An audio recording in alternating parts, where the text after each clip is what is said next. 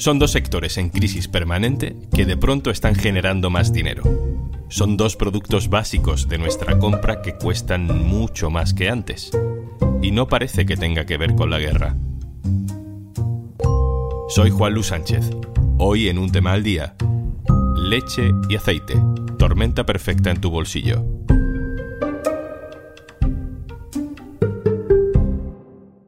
Una cosa antes de empezar. Hola, soy Juanjo de Podimo. Me asomo por aquí para recordarte que por ser oyente de un tema al día, tienes 60 días gratis de Podimo para escuchar miles de podcasts y audiolibros entrando en podimo.es barra al día.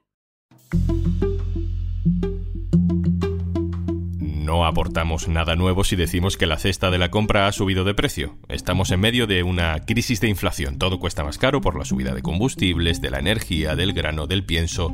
Como cuesta mucho más caro producir, las empresas suben los precios de la pasta, de los huevos, del pescado. Pero dentro de toda esa tormenta hay algunos casos diferentes. Hay dos sectores que llevan años arrastrando protestas, pero que en este 2022 sí están haciendo negocio o al menos están no perdiendo dinero, como venía siendo habitual. Hoy vamos a estar en Galicia y en Andalucía, para entender qué ocurre con la leche y con el aceite, porque viven un buen momento económico en mitad de una crisis internacional. Gonzalo Cortizo, director del diario.es en Galicia, hola. ¿Qué tal, Juanlu? ¿Dónde estás? Pues me he venido al súper, al súper de mi barrio en el centro de Santiago. Me he venido a comprar leche, algo tan común y que hacemos eh, todos los días y en lo que no siempre reparamos en el precio. Estoy delante del estante de los productos lácteos y te cuento algunos precios. Por ejemplo, me encuentro la leche Pascual, un litro, leche entera 1,19, la leche Leima 0,99, la leche de marca blanca a 1,01 y luego unos eh, empaques de 1,5 litros como puede ser Asturiana a 1,65 o la propia Leima a 1,49. Gonzalo, esos precios son casi del doble que hace unos meses. La leche de marca blanca estaba casi siempre por debajo de 60 céntimos y ahora mm, básicamente pagamos un euro. ¿Qué ha pasado? Pues en la primavera del año pasado muchos ganaderos llegaron a la conclusión de que no podían más. Las empresas lácteas les estaban comprando el litro de leche a tan solo 30 céntimos y con ese precio apenas tenían margen para pagar los gastos de luz, pienso, agua, personal. Todavía no había llegado la guerra de Ucrania ni los problemas que tenemos ahora. Pero sin ponerse de acuerdo, muchos ganaderos pulsaron el botón de no va más. Y ese botón, lo que supone en este sector, es el sacrificio de vacas. Matan las vacas, venden la carne, hacen caja, reducen costes y nadie pensó que tantos iban a hacer lo mismo al mismo tiempo. Según el sindicato Unión Agrarias, en esos meses de primavera-verano se sacrificaron de golpe 10.000 vacas lecheras. Y claro, a menos vacas, menos producción y mejor precio. Gonzalo, como te pilla cerca, te hemos pedido que te acerques a una de esas explotaciones ganaderas donde mm, está el origen de la leche que llega hasta nosotros. ¿Qué te han contado allí? Mira, Juan, lo estuve en la ganadería Bello, a tan solo 15 kilómetros de este súper. Es una explotación con 200 vacas que producen una leche de extraordinaria calidad. Es una leche que se usa fundamentalmente para la elaboración de queso. Su gerente se llama Víctor Bello. Es de esas personas que se levantan antes de que se pongan las pocas farolas que hay en el rural de Santiago. Y nos contó que en abril las cosas pintaban muy mal para ellos. O susto que levamos en abril por ahí fue grande. Os abonos estaban disparados, o maíz disparado, gasoil disparado, electricidade. E, eh, bueno, en, naquele entonces non tíamos expectativas de que, de que leite tuviera este precio ahora. Eh. Aquella decisión de la que habla Víctor, reducir gastos y por tanto número de vacas, les ha salvado de otra crisis que aún no había llegado, la guerra de Ucrania, el alza de precios general, vamos, que por casualidad el sector puso la venda antes de la herida y ahora las cosas les van medio bien. La leche es un producto cotidiano, pero en realidad no sé si sabemos mucho sobre la leche. Sabemos básicamente mm, que la leche viene de la vaca y que, como todos los sectores, está muy mecanizado. Pero yo no sé, por ejemplo, cuánto tiempo vive una vaca, o cuánta leche da una vaca al día, o, cómo de rentable es criar una vaca lechera. Vale, pues te doy alguno de esos datos. Biológicamente la esperanza de vida de una vaca es de aproximadamente 20 años, pero no es así para las vacas lecheras porque forman parte de una cadena de producción en la que si no producen son sacrificadas. Una vaca lechera vive mucho menos, de media siete años, y de esos siete, cinco están a pleno rendimiento de producción. Claro que para obtener la leche, la vaca tiene que estar preñada y eso se provoca por inseminación artificial con técnicas que garantizan una alta probabilidad de que los terneros sean hembras y en el futuro también vacas lecheras que sigan alimentando la cadena que acaba en el súper o en nuestra propia nevera. Cada día una vaca produce alrededor de 30 litros de leche. En las paredes de la ganadería Bello, Víctor exhibe con orgullo los diplomas recibidos por alguno de sus mejores ejemplares.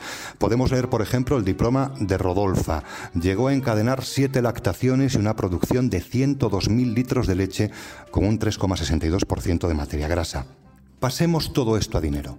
A 0,60 euros por litro, una de estas vacas ha generado aproximadamente 100.000 litros de leche en sus cinco años de vida productiva. Eso en dinero son 60.000 euros de facturación. Gonzalo, escuchábamos antes a Víctor hablar junto a sus vacas de los márgenes de beneficio de un producto que no es un producto cualquiera. Eh, la leche es lo que se conoce como producto reclamo en el sector de la distribución comercial. ¿Qué significa eso? Sí, producto reclamo o producto gancho, ya que ningún supermercado quiere subir el precio de la leche porque eso es algo que asusta al cliente y lo puede expulsar de sus pasillos. Dicho en otras palabras, si la leche está en torno a un euro o por debajo de un euro, la sensación del cliente es que todo en ese supermercado está ajustado a precio, es barato y, y en realidad no siempre es así.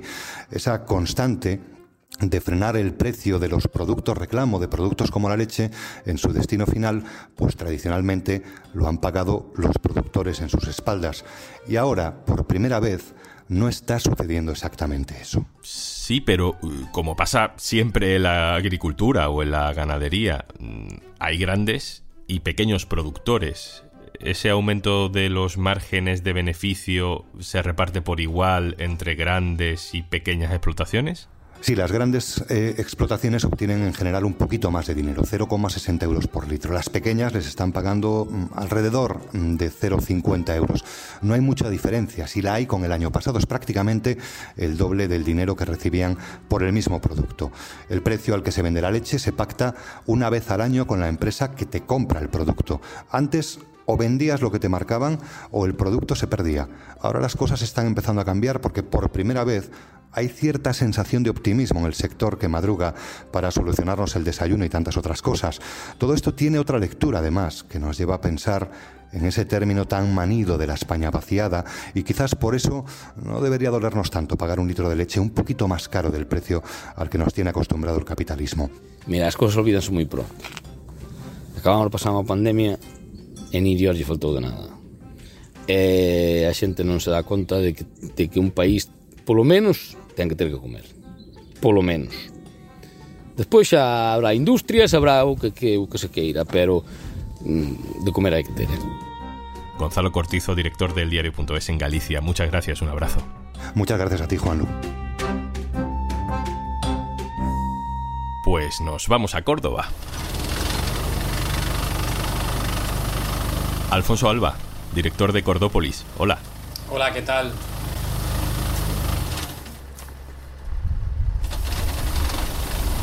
¿Qué es ese ruido? El ruido que escuchamos de fondo es el que proyecta un tractor eh, que lleva eh, lo que en el argot se conoce como paraguas. Es la mecanización, para que nos hagamos una idea, del tradicional vareo de, del olivar, que antes se hacía con unos jornaleros, eh, con varas que golpeaban las ramas del olivo para que cayera la aceituna a unos fardos. Ahora el tractor se acerca al olivo, lo abraza, abre un paraguas y comienza a agitarlo y esa agitación es lo que provoca que caiga la aceituna en ese paraguas, que a su vez se convierte en un fardo. Es la mecanización de la recogida de la aceituna. ¿Y dónde exactamente en la provincia de Córdoba estabas? Pues estábamos en el Rinconcillo, que es un pequeño departamento del municipio de La Carlota, en la provincia de Córdoba. Estábamos en la finca de un olivarero muy popular y muy conocido, que en redes sociales, en Twitter se llama Tommy Road, y que cada mañana cuenta cómo es ser agricultor. En el lugar en el que estábamos, previamente había cereal, porque se trataba de una tierra calma. Y ahora casi todos los parajes se están poblando de olivar, que se trata del único cultivo rentable o del cultivo más rentable que queda en el campo andaluz. ¿Qué está pasando en el olivar? ¿Por qué de pronto está siendo más rentable? Aunque hay que diferenciar, porque no todos los olivares son iguales, pero el olivar tanto superintensivo como intensivo son rentables por la mecanización del trabajo que se ha realizado en el campo. Antes, una cuadrilla de entre 10 y 15 personas, por poner un ejemplo, te podían cosechar en una jornada una hectárea. Ahora mismo esas 10-15 personas pueden cosechar entre 10, 20, incluso 30 hectáreas durante una sola jornada. Se reducen los costes y los umbrales de rentabilidad son mayores. Aparte, está el caso del aceite de oliva, que se trata de un producto que está incrementando ahora sus precios como, como está ocurriendo en esta campaña. Alfonso, es complicado encontrar un litro de aceite de marca blanca, aceite de oliva, por menos de 5 euros. Y si te vas eh, a marcas un poco más conocidas, pues ya te pones en 8 euros, por ejemplo. Mm, ¿Por qué está pasando esto? Los precios están subiendo porque en esta campaña eh, se ha desarrollado una especie de tormenta perfecta. En Andalucía, principalmente en el Valle del Guadalquivir, muchos de estos olivares eran de regadío, este año no se han podido regar, y los que eran de secano no han tenido esa aportación hídrica extra. Esto ha provocado que la campaña sea la mitad de la campaña anterior. Es decir, se está produciendo la mitad de aceite de oliva que en años anteriores. Por tanto, la demanda sigue siendo la misma y hay la mitad de productos para vender. Esto está provocando que los precios del aceite en origen estén en niveles de récord. En la última semana estamos viendo cómo el precio en origen está alcanzando unos niveles récord. Para que os hagáis una idea, se paga el kilo de aceite de oliva en origen a 5 euros o por encima incluso de los 5 euros en algunas operaciones. El récord hasta ahora es el de la campaña 2013-2014, cuando se llegó a pagar el kilo de aceite de oliva a 4 euros con 20 céntimos, una cifra que ya entonces se consideraba altísima. Todo esto, por supuesto, conlleva que aumenten los precios en los supermercados. Alfonso Alba, director de Cordópolis, un abrazo, gracias. Muchas gracias, compañero.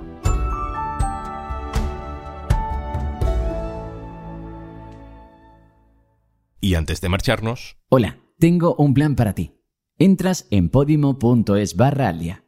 ¿Te descargas Podimo? Disfrutas de todos los podcasts y audiolibros que quieras y no pagas nada hasta dentro de 60 días. Más que plan es planazo, ¿eh? Así que ya sabes, podimo.es barra al día y 60 días gratis en Podimo desde ya. Esto es un tema al día, el podcast del diario.es. Si te gusta lo que hacemos, necesitamos tu apoyo. Hazte socio, hazte socia en el diario.es barra socio. Este podcast lo producen Carmen Ibáñez, Marcos García Santonja e Izaskun Pérez. El montaje es de Pedro Nogales. Yo soy Juan Luis Sánchez. Mañana, otro tema.